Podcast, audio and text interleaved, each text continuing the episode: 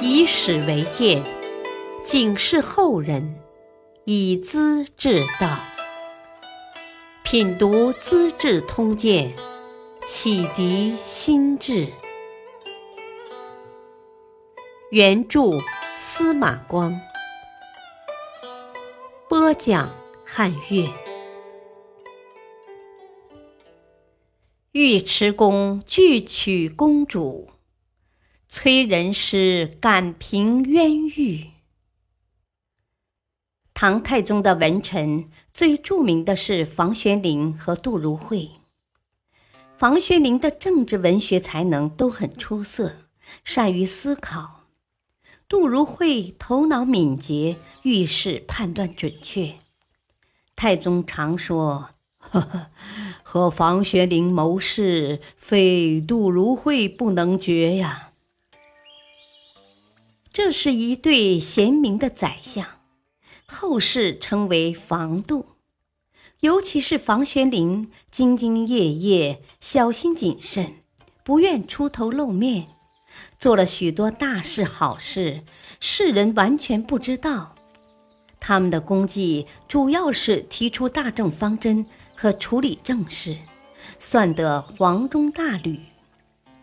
另一批朝臣往往有那么几件动人的故事，使人感受很深，流传久远。黄门侍郎王圭是颇有名气的谏臣。一天，他和太宗闲坐，有位美人，后宫妃妾的一种职位，在旁边侍候。太宗指着美人说。呃，这就是庐江王李渊的爱妾，李渊杀了她的丈夫才娶过来的。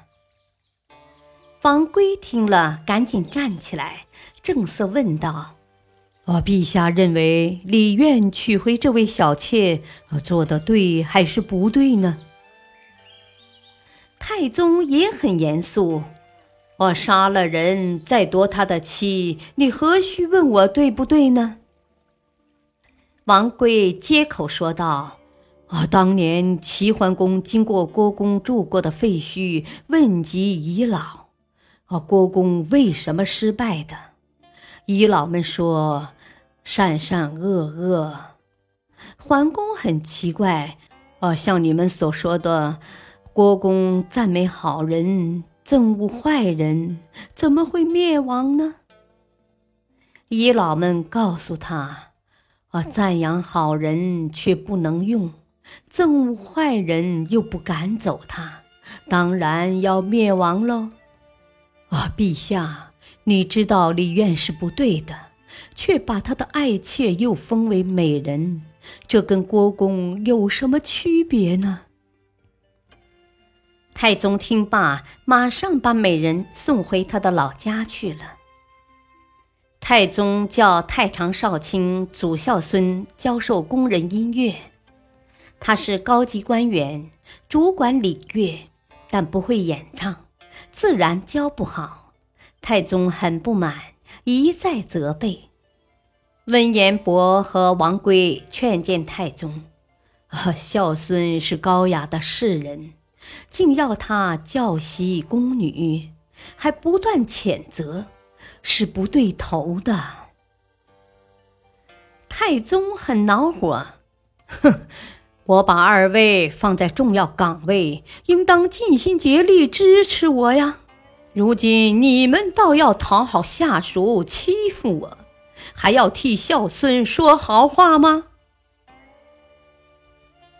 温彦博连忙下拜，表示歉意。王圭不道歉，反问道。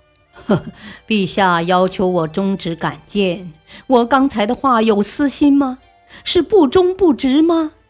是陛下对不起我，不是我对不起陛下呀！当然不需致歉了。太宗被顶得无言可答。第二天跟房玄龄谈起，自古以来。听取刺耳的意见是很难的。我昨天责备温彦博和王圭很不对头啊，整夜睡不好觉嘞。王圭后来出任礼部尚书，奉命担任魏王李泰的老师。太宗告诉儿子：“呵呵，你侍奉老师要像侍奉我一样啊。”李泰每次见到王圭，赶紧下拜。王圭毫不客气地接受魏王的叩拜。王圭的儿子王敬直是太宗的女婿，南平公主的丈夫。原先天子的女儿嫁了人，对公婆不必行儿媳的礼节。王圭表示：“，现在天子注重人伦礼仪，我接受公主的叩拜，不是为了面子光荣，是在帮助国家推行礼法教化呀。”于是和妻子一起坐在厅上，叫公主端茶送水。按平常百姓家的规矩，儿媳像个儿媳的样子。从此以后，凡是皇帝的女儿出嫁后，都要孝敬公婆，这也成为了一种规矩。再看看赫赫武将尉迟恭吧，他当同州刺史。回朝参与宴会，要按资格入座。有些人排在他的前面，他竟毫不客气地斥问：“呵呵，你有什么功啊？坐在我前面？”仁成王李道宗坐在下手，看不过意，劝他忍让些。他不仅不听，反而一拳揍在亲王的眼睛上，差点儿打瞎了。太宗很不高兴，吩咐撤宴，把尉迟恭，也就是敬德叫到面前，开导他说：“呵呵，我看到汉高祖诛杀功臣，一直很反感呐，想跟诸位共保富贵，让子孙们都享受安乐日子。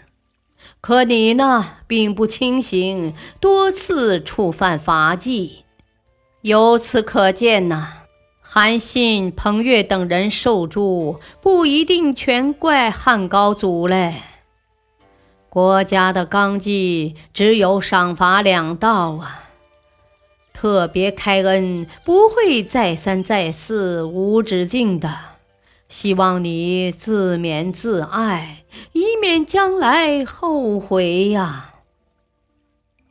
尉迟恭才真正醒悟过来。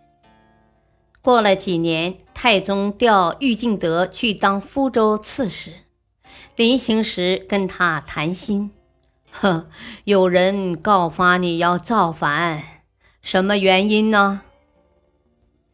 玉敬德急眼了，一把捋起衣袖：“呵呵，造反！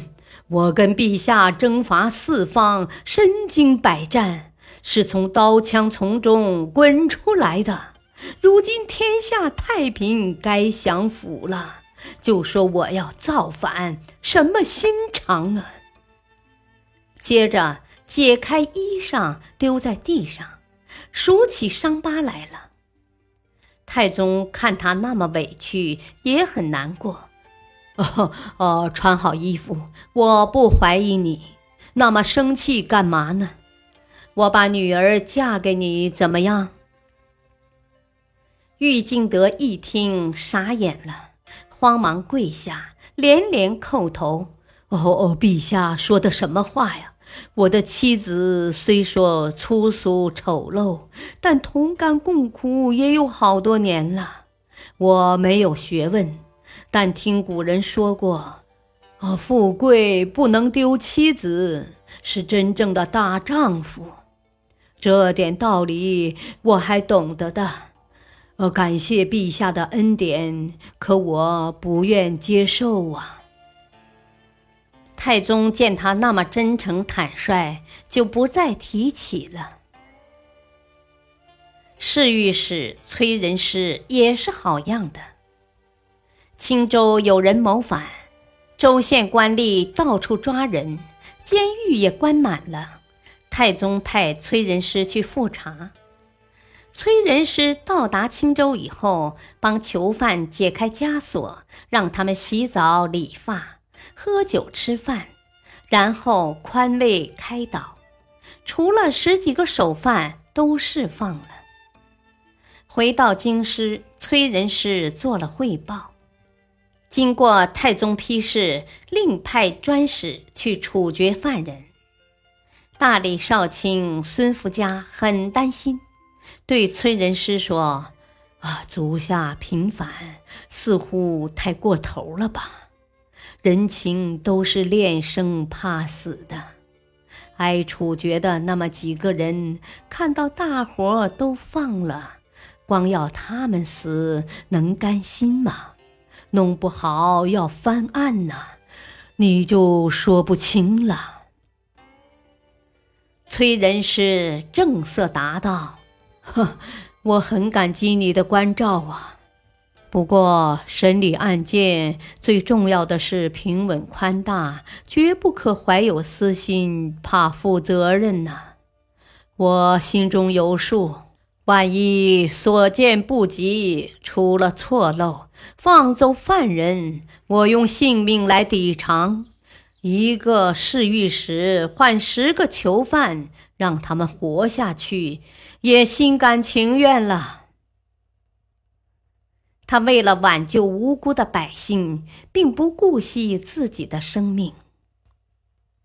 孙福家听了，内心涌起一阵惭愧，叹息不已的告辞了。朝廷专使到了青州。对首犯进行复审，这些罪犯都慷慨激昂地表示：“哦，崔御史宽厚公平啊，没有冤枉滥杀，啊，我们很感激呀，只求早死，报答崔公的恩德呀。”竟没有一个人反口喊冤的。感谢收听。下期播讲：陈仓县尉不信邪，狂夫之言圣人责。敬请收听，再会。